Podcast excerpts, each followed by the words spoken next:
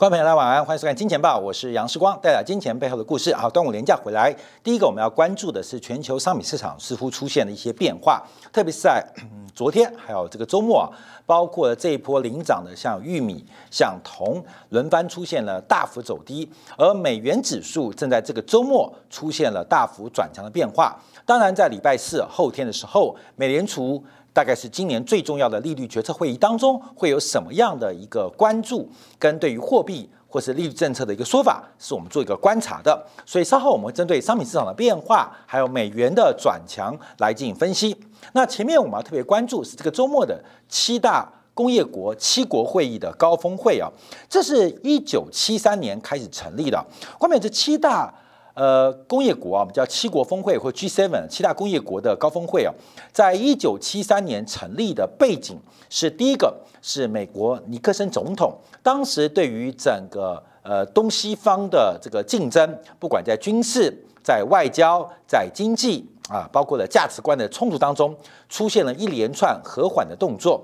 同时面对美国内部的问题。做出了非常多的决策，所以包括在一九七一年底，呃，美元从美金进入了美元时代，从金属本位制度进入了信用货币的时代。那另外包括了美苏的一个关系的改变，在一九六九年到一九七零年初期，基本上是美国跟苏联关系呃出现转折的时刻，也是中美关系出现。呃，破冰的一个接触的时刻，所以我们要从这个七七大工业国的一个会当中，我们必须知道历史啊。它当初的成立是从美国、英国、德国、法国跟日本五国先成立了一个五国高峰会。那当，这五国啊，基本上是以工业的实力来进行一个结盟，所以它有经济做一个呃讨论的平台，在国际贸易的准则作为一个沟通的一个语言当中。进一步的衍生到了价值观、外交跟军事层面呢。在一九七五年加了意大利，在一九七六年加了加拿大，就形成了七大工业国，就传统的西方七大最强的工业国的一个会议跟结盟，也叫做富人俱乐部啊。一直到一九。呃，一直到这个一九九七年啊，才纳入了俄罗斯，所以 G seven 变成 G eight，从 G 七变成 G 八这个八大工业国。到二零一四年，因为俄罗斯呃这个克鲁尼克里米亚的这个收回的这个争议啊，使得这个。八大工业国，俄罗斯的汇集是永久冻结，所以现在其实还是 G8 还是 G8 啊，只是有一个国家俄罗斯，目前它的参会啊参与会议的资格是完全被冻结。另外，除了七大工业国之外，另外还有欧盟，所以事实上它是七个七大工业国之外，另外加一。那以前加一是加俄罗斯，现在加一是加欧盟，所以等一下啊，我们会讲这次这个会议当中讨论的。观察的一个重点，尤其是拜登这个上任之后，首度重返国际舞台，一个非常重要的一个宣誓跟宣告。那总共啊，这一次的一个公报啊，有二十五页，其中有七十个呃章节啊，所以我们要把这二十五页跟七十个章节来进行一个简短的分析，让大家理解。因为很多人呢拿着这个 G7 的公报各自解读，尤其是啊，台湾很多好事的媒体啊，把台湾问题。无数倍的放大，那至于是不是真的那么大啊？我们等一下就从二十五页的公报当中，跟其实其中七十个章节当中的一个这个分析啊，来跟他来聊聊这七大工业国的一个呃发展跟变化。那 G7 这会议开完之后啊，即将在年底交由 G 团体峰会来进行扩大讨论，因为啊，这七大工业国的这个变化。随着新兴国家的势力越来越强，所以包括像中国、像印度、像韩国，不断的扩张本身的经济实力。所以在二零零九年，奥巴马也特别提到，这个 G7 的时代过了，现在是 G20 的时代。所以年底的 G20 峰会会进一步来讨论这一次 G7 啊，它变成一个提案组。这个有关于各项的提案，在 G20 峰会能不能得到一个共识，那成为国际一致性的价值观跟标准。好，在这个峰会啊召开完之后啊，其实批评声浪非常大，包括英国前首相布朗提到，这一次的峰会是一个道义上的失败，尤其是针对这次二十五章节七十条的公报当中，其实最大的一个章节，七十条章节当中有十八条是跟 COVID-19 啊新冠肺炎跟新冠疫情讨论有关，可事实上解决方案。并没有得到各方的满意。目前按照世界卫生组织来做观察，大概全球需要一百一十亿剂的疫苗。可是，可是七大工业国恐怕只能拿出十分之一不到的疫苗来进行一个救助。所以，英国前首相布朗就大量的批评。那另外啊，其实我们看到联合国的援助负责人也提到，对这次 G7 所提出的一个新冠疫苗的救助计划。表达了是一个自欺欺人而于事无补，所以有很多的观察啊。好，有很多的评论，我们先大家了解到，因为这个公报毕竟代表西方国家一致性的行为或一致性的决议或一致性的价值观。从中间的讨论当中，甚至出现了这个中断网络，因为无法达成部分共识而断绝对外联系跟记者。采访的通道啊，中间出现了很大的矛盾。那这矛盾在哪边？我们跟大家报告，因为我们把这个七二十五页公报总共有七十条来进行说明。好，后面总共七十条，二十五页啊啊，这个手上时光这个是中译本啊。其中其中七十条当中，第一条到第十八条都是讨论新冠疫情。从第一条到第十八条，就是占了四分之一多的章节，主要讨论是新冠疫情。第十九条、第三十条讨论的是疫情之后的经济恢复，还有新时代、新秩序，还有新规定。那第三十一条到三十六条讨论的是数字化的标准，其中包括了数字货币的结算的未来。第三十七条到三十九条讨论的是温室气体，呃，包括了这个排放的变化，还有去煤电。四十到第四四十四一四二四三讨论的是粮食跟生物多样性，四四四五四六四七讨论的是妇女跟全球不平等的现象。第四十八条是拉邦结派，提到了有澳大利亚、印度、南非还有韩国是准备要加入这个 G7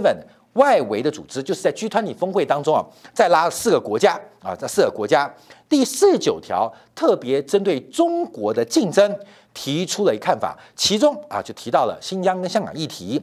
五十到六十二条，五十五十一一直到六十二，讨论到是全球区域的变化。其中这十三个章节当中，只有一个章节讲到了是亚太，就是印太地区的自由的航行权。其中一句话提到台湾问题啊，可是被台湾无穷放大。台湾连一个章节都没有，台湾连一个章节都没有，是其中一个章言章节中间有两句话提到了台海的和平解决方案，所以啊，这个台湾媒体啊，呃，似乎是非常非常过度放大这个 G7 的公报。好，到六三到六九就提到的是援助贫穷国家，特别点名了是非洲，在未来五年将会经济。投资八百亿美元啊，未来五年将会经济援助八百亿美元，就跟中国的一带一路的计划形成了一个竞争发展。那第七十条就是结论啊，就结论。所以总共是二十五页公报，有这个七十个章节。那主要它倡议为名是重建美好的未来世界。那其中啊，这个规模就开得非常非常大。好，我们就跟大家开始说明啊。第一个，从这个二十五页七十个章节当中。呃，最重要就是全面，以一到第十八条，主要讲的就是新冠疫情 （COVID-19） 的变化。那最重要、最重要几个方向，主要就是新冠疫苗的援助方案。因为目前按照世卫组织主导的新冠肺炎疫苗实施计划，就 COVAX 啊，这个所需要向全球交付的二十一剂疫苗，受到印度暂停出口，还有疫苗产能被西方国家给占据。的还有发达国家的囤积现象，导致目前二十亿剂的施打计划到六月十号为止，上礼拜为止，总共只交付了一亿剂不到，八千三百四十万剂。尤其是非洲跟亚洲，预期跟实质抵达的疫苗差距非常大，所以使得世卫组织为了针对新冠疫情，包括新冠疫情的变种所进行疫的疫苗施打计划，基本上遭遇到极大的困难。好，这讲了很多。那我们看到。这个 G7 国家在这一次宣布要准备捐赠十亿剂的疫苗，其中美国要承诺五亿剂，那英国要承诺一亿剂。可是最讽刺的是，它为什么有那么多捐助啊？主要是美国跟英国把目前呢疫苗的产能全部的给 booking 下来，使得它变成垄断地位。因为美国、英国用国内法的方式啊。干预了这个疫苗生产厂商的生产排程，就是你要优先给我啊，不给我啊，美国的制裁这种长尾制裁就会追你追到这个天涯海角，所以使得美国用国内法的方法，特别行政法的一个要求，使得所有疫苗大厂必须把产能优先排给。美国跟英国，使得美国跟英国手上有巨大的疫苗存量。像美国啊，这个成年人口大概只有二点六亿人，可美国目前大概已经囤积了有七点五亿人次，所以可接受的疫苗存量。那英国大概只有六千七百万人，可是英国政府却定了五亿剂的疫苗，所以使得全球拿不到疫苗，主要原因就是被美国跟英国所优先。给订走了，而为了满足美国跟英国的订单，使得全球其他包括发达国家、包括了发展中国家、包括了欠发达国家都拿不到疫苗。所以目前啊，从整个疫苗的施打做观察的话，发现全球有百分之四十四，超过三分之一，接近二分之一疫苗都被发达国家给用掉了，给用掉了，而最贫困的国家只占到这个疫苗。的施打的百分之零点四，百分之零点四。那从全球疫苗施打率发现，出现了严重的一个贫富不均啊。那这一次啊，在这个 G7 工会当中啊，这个公报当中啊，除了就说啊我们要施舍十一剂疫苗之外，其实更多更多的、更多更多的，我们看到资本家在 G7 背后的野心。第一个，他们对这一次啊，能够在短短三百多天之内就发展出疫苗。感觉是非常自豪。那定下下一个目标，就是未来有这种大型的流行病，希望建立一种机制，能够在一百天之内，能够研发出应对未来流行病的疫苗啊，就是把这个原来三百多天研发的进度拉高加快到一百天之内。那这个加快跟拉高需要什么样的背景呢？所以 G7 峰会啊，他们就决定啊，要把全球所有的这个不管是基因库还是病原体团结跟结合起来，供他们使用啊。各位懂吗？就是这次新冠疫情啊，呃，创造了一个全新的这个呃生技产业的新的商业模式，而这个商业模式在这次 G7 峰会是感到自豪的。三百多天内，三百多天之内，你看就发展出那么多疫苗。那未来我们要更进步，以后有这种流行病，我们一百天之内我们就要生产出来。那为了要把一百天之内生产出来的目标达到，所以以后全球各国都要把你们所有的不管基因载体、病原资料库全部拿来给我共享啊！看到没有？这是这一次啊 G7 工会。呃，公报当中一个非常重要的决议，所以为什么世界卫生组织，包括英国的一些政坛政客，包括美国媒体看不下去？你知道吗？等于新冠肺炎基本上给资本家发了大财，也让在全球的生计医疗跟工位的一个呃发展当中，用重新集权，试图抓回到英美为首的七大。工业体的这个制度当中，所以前面七十条，这个七十条公报当中，前面十八条基本上讲的是个生意啊，你知道吗？讲的是一个生意，讲的是一个疫苗的生意，而这个疫苗的生意的前提是希望所有的国家能够交出它的病原库。跟它相关的传染供应链啊，所有的这个东西必须要公开分享，这等于是打破市场，光明，你懂意思吗？就像以前美国用三零一条款打破很多新市场内部的一个这个呃闸门，后来成立了 WTO，打破全球的。贸易的门槛有利于西方国家的消费。好，后来当碰到中国，中国啊打破了哈，中国加入之后，把这个贸易这个这个分配东西啊玩的对西方国家感觉不是那么有利，所以又收回。那现在就透过这次新冠疫情，为下一个疫情的准备，要求全面性的开放。所以这个开放啊。不亚于啊这个 WTO 成立啊对于全球贸易的突破。这个 WTO 的成立要往 GATT 啊呃关税关税及贸易总协定来做个形容，就是美国在订立一个新的行为规则。所以这次 G7 的公报为什么大家骂翻了？原因就是。其实讲来讲去，就是说我们要以美国为核心，开放所有的该开放的生计跟公共卫生的条件啊，这是第一个观察。好，第二个我们看到就是一到十八条，十九到三十条是占第二大章节的，就讨论到了后疫情时代。后疫情时代，那第一个讨论的是全体全球的最低税收制啊，就是我们在之前啊，这个在六月五号。七国的财长会议啊，在伦敦召开，当时通过全球企业必须缴纳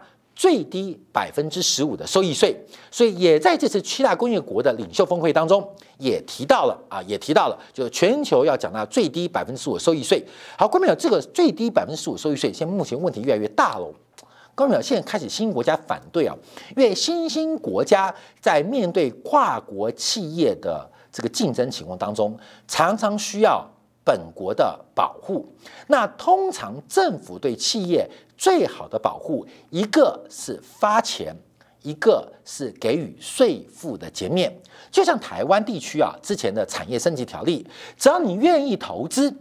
你投这金额啊，可以抵缴你的应缴的所得税，这就是一个很重要的产业升级的刺激条例，鼓励企业大量的投资。那目前新兴国家很多经济体都透过税负的减免来刺激、来扶植某些特定产业部门的发展跟茁壮，政府不见得一定发钱。政府可以给予贷款，可更多的是要激励很多优秀的生产力在特定产业部门的发展，所以给予税收的减免。所以西方国家目前要求最低百分之五十五的收益税，目前已经遭到非常多新兴工业国家的反对。发现这百分之十五收益税卡的不是跨国企业，卡的是新兴国家的产业发展，所以这个百分之十五的收益税要在年底交由 G 团体来讨论能不能过，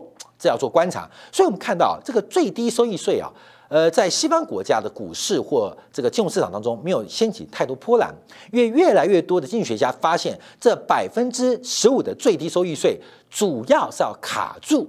对于目前西方跨国企业的竞争啊，就是给予最低税负制，就是呃很多国家，譬如说像韩国要扶持什么企业啊，要扶持企业，那一个是政府给予呃发钱，给予优惠的贷款条件，更重要的是税负的减免嘛。那因为税负减免很重要哦，因为你发钱发贷款没有用，一个产业部门可能有十几家企业同时发展，那减免所得税什么意思？就代表最会赚钱，就是最为优秀。最能够生产获利的企业，它理当能够享受到一个很自然的优惠措施，就是所得税。因为你得到优惠不赚钱，你就享受不到税收税负减免的优惠啊。所以这种是一个激励机制，你懂意思吗？就是鼓励新兴国家特定产业发展的特定企业，这种优秀企业茁壮跟成长的可能。所以最低税负制能不能通过？啊，会怎么通过？我们要持续做观察。好，另外一个很重要的就是提到放了十二兆美金来刺激全球经济，而且总规模会达到四十兆美金啊，这是第十九章到三十章章节所提到的两个重点，一个是放钱，第二个是最低税负制。好，第三十一到三十六节提到的是数字化，第三十七、三十八、三九节、三十九节提到的是温室效应跟二零。五零年要达成七大工业国达成啊，这个二氧化碳的排放净排放为零。那更用一个章节提到了煤电，用煤发电，用煤发电基本上是一个二氧化碳的主要来源啊。那重点来了，那全球最大的用煤发电的经济体那就是中国啊。可中国并没有在七大工业国家的峰会里面啊，所以呢，这个讨论煤电。好像缺了一个什么样的角色？好，我们继续讨论下去，讨论下去啊。四十到四三章节啊，讲到粮食跟生物多样性也妙了。全球最大的粮食生产国跟粮食的进口国是中国，也不在其中。全球现在目前呃，森林面积扩展最快，生物多样性维护进展最快。我们以增量来讲，也是中国，也不存在。哎，这个呃，云南的大象啊，北漂啊，北漂基本上也反映中国生物多样性在过去几年一个重大的一个指标跟改变。所以讨论到后面就发现了，好像缺了一个角色。这个人不在啊，这个国家不在，好像我们讨论这个问题少了那点味道。好，四十四到四十七章节讨论的是妇女问题跟不平等问题，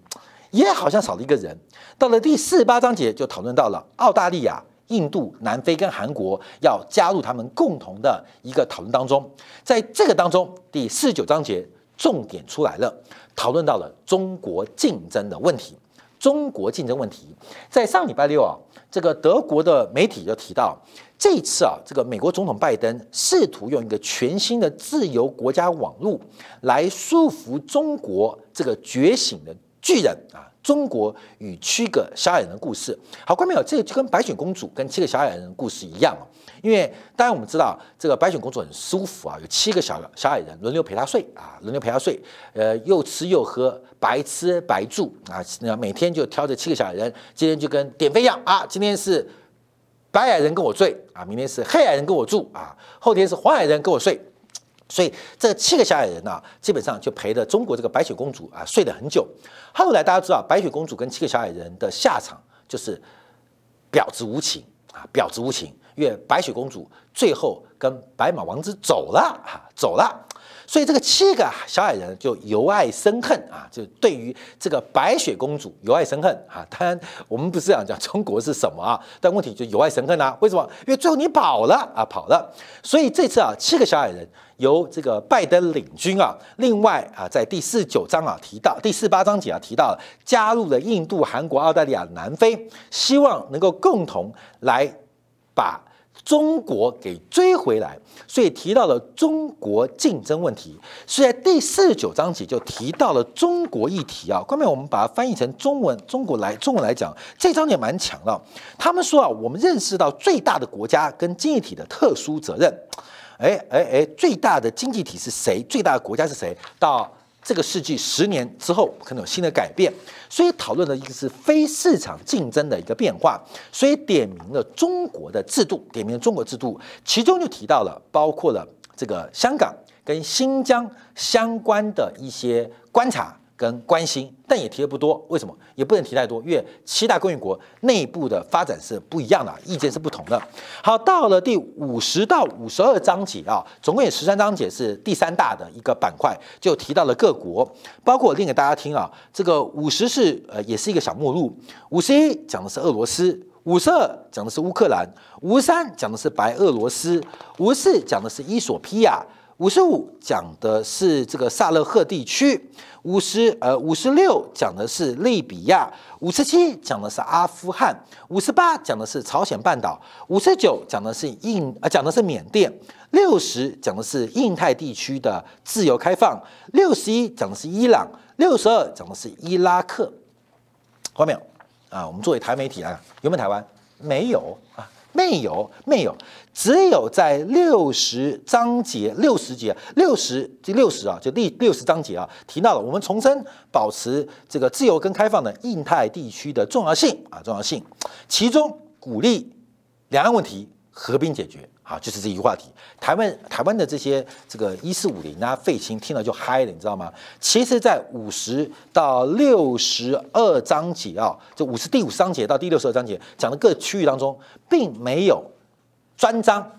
为台湾发声。可是台湾啊，台湾啊，的确是台海啊。台海、台湾海峡的两个问题，期待用和平解决方式出现在第六十章节的印太地区的稳定当中。所以，我们看到这个问题啊，到了第四十八、四九，就话题啊，后面三分之一就转到了这个中国议题。可是进入中国就马上离开了，老板，你懂吗？就是本来感觉要去演戏哦，起承转合嘛，前面是用新冠疫情起。成是后新冠疫情的经济复苏跟发展，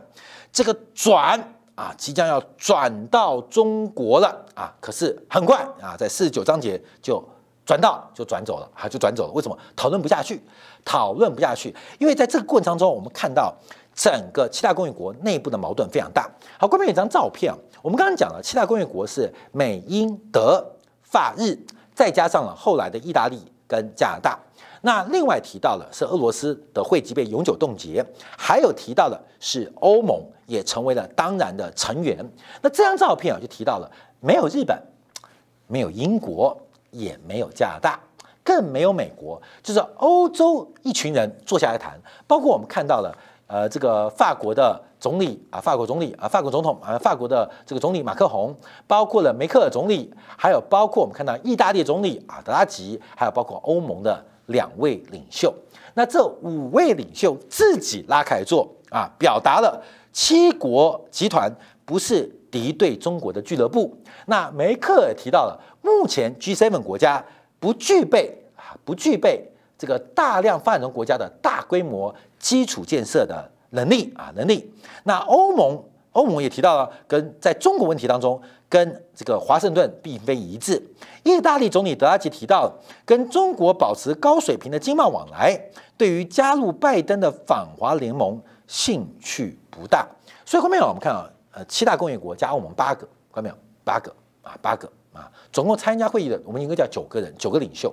九个领袖，欧盟两个嘛，看到没有？有一半自己跑出来喝下午茶，你懂吗？自己跑出来，没什么好聊的，我们自己拉一桌。自己谈好，各位，这自己做自己谈，这也是这七大工业会一个很大的变化，尤其是在英国脱欧的问题当中，这个问题变得很严重，因为欧洲啊，欧洲包括德国总理梅克、法国总统马克龙，基本上对于英国首相这个约翰逊啊，针对目前的英国脱欧协议，英国并没有明确遵守，表达了非常不满。为什么？为了一根香肠。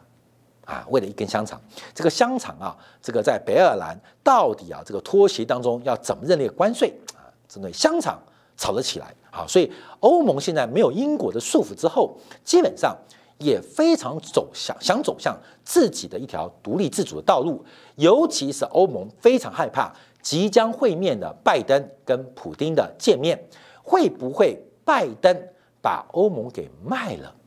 北溪二号的制裁。拜登说取消就取消，幸好德国一直没有为北溪二号跟俄罗斯闹翻。美国会不会说卖了就把我们给卖了？所以欧盟非常想走自己的道路。好，中国的漫画家就提到这个七大七个下人啊，这个用耶稣的十二门徒的这个呃这个呃呃达文西的一个画作做改编了，各怀鬼胎。各怀鬼胎，所以我们再回来讲啊，到底世界会怎么发展？我们必须想，七大工业国当初啊，在五十年前成立，主要就是因为美国的地位遭遇到非常大的挑战。第一个是美元的发行准备黄金不足，导致在一九七一年，美国只好退出美元用金属本位的一个保证。另外，包括了第一次中东阿拉伯的危机，美国也利用这个机会。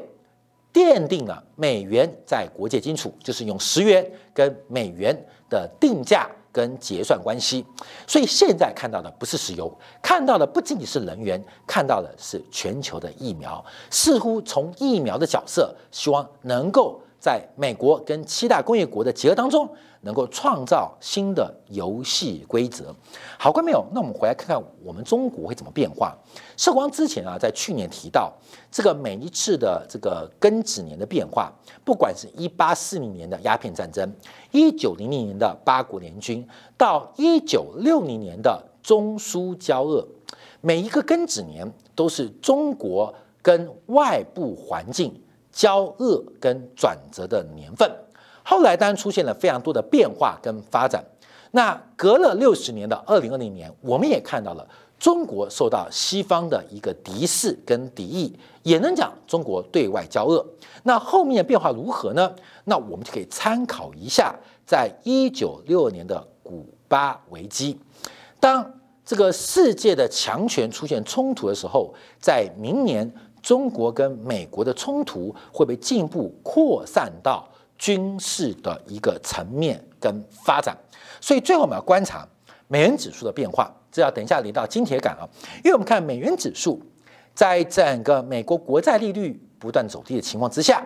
美元指数却意外的在上个周末开始转强，而美元的转强连袂的使得在这个周末之前跟这个周末之后，黄金大跌，基本金属的领头羊铜开始重挫，农产品最后一棒的玉米在昨天开始出现崩跌。那美元的转强又代表什么样的变化跟意涵？美元为什么能够转强？美元能够转多强？不敢乐观。可是美元转强的内涵，会不是全球商品市场的一个转折，也是同时新兴市场开始财富转移的第一步？我们休息一下回来啊，在 G7 峰会的一个报告结束之后，我们要讨论全球金融市场在 G7 峰会之前、G7 峰会之后。在商品市场到美元市场、外汇市场，看出现巨大的改变，而这个改变就是下半年方向的启动吗？我们休息一下，回来在经典部分为大家做进一步的服务。